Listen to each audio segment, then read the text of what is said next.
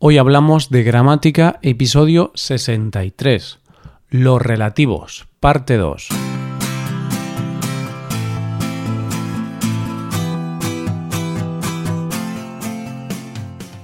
Bienvenido a Hoy Hablamos de Gramática, el podcast para aprender gramática del español cada semana. Ya lo sabes, publicamos nuestro podcast cada miércoles. Puedes escucharlo en iTunes, en Android o en nuestra página web. Recuerda que en nuestra web puedes revisar la transcripción, hacer ejercicios con soluciones y disfrutar de atención personalizada por email. Estas ventajas están disponibles para los suscriptores premium. Hazte suscriptor premium en hoyhablamos.com. Hola oyente, ¿qué tal? ¿Cómo estás?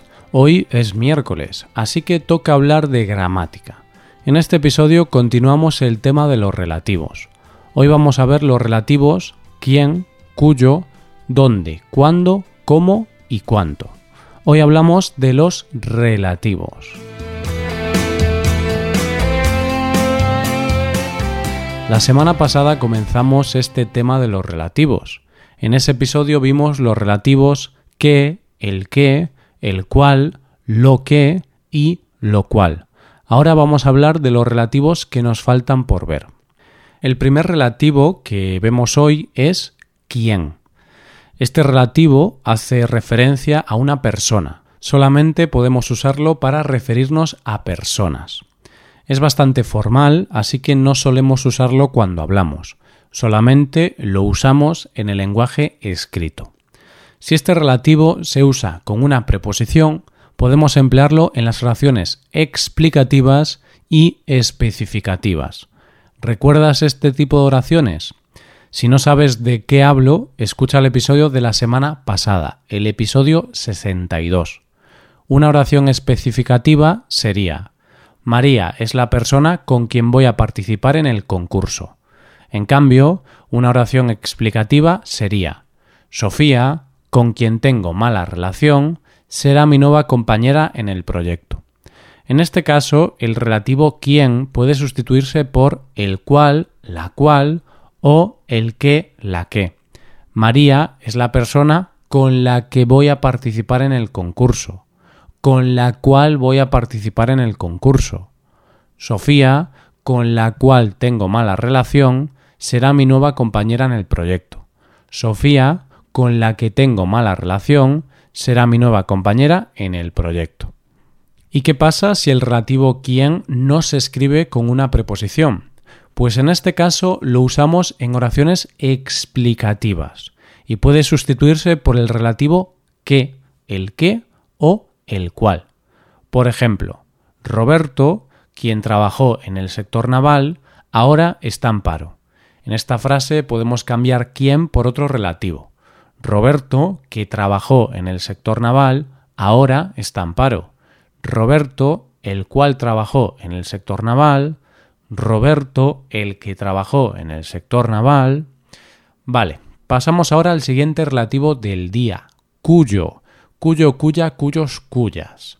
Este relativo sirve para referirse a la persona que es dueña de algo, que posee una cosa o que tiene una relación con algo o alguien.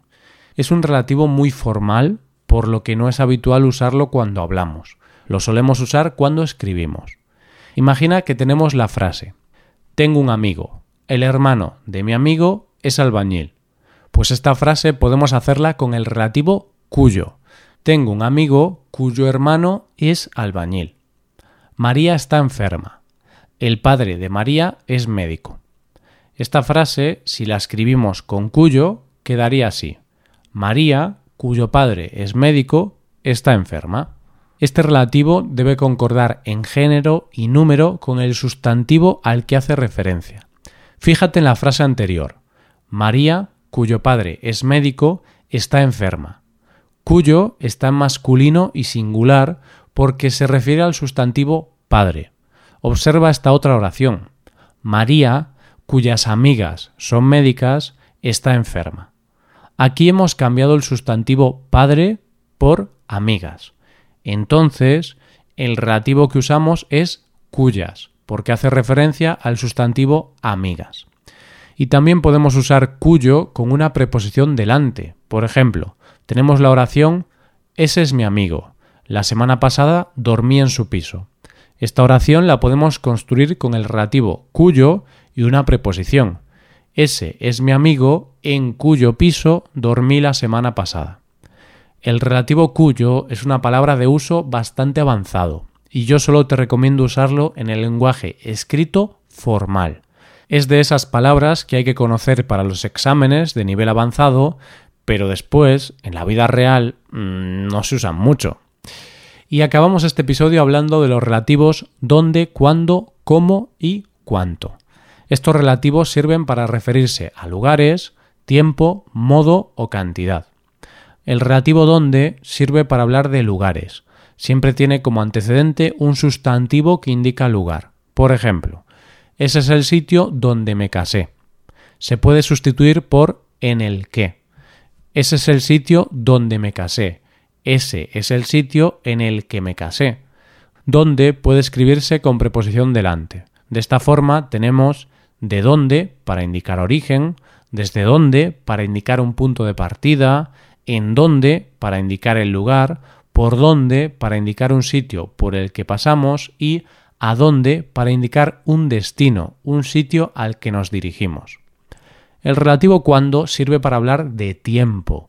Tiene como antecedente un sustantivo que indica tiempo. Por ejemplo, es el próximo mes cuando me voy de vacaciones. El día cuando nos vimos yo estaba enfermo. Recuerdo un tiempo cuando no había edificios en la playa. Este relativo se puede sustituir por en el que. Recuerdo un tiempo en el que no había edificios en la playa. El relativo cómo sirve para hablar del modo o de la forma en la que se hace algo. Por ejemplo, hizo el trabajo como le indicaron. Lo acabé tan pronto como pude. El relativo cuánto sirve para hablar de cantidad, equivale a todo lo que o todos los que. Por ejemplo, comí cuanto quise. Puedes llevarte cuantos lápices necesites.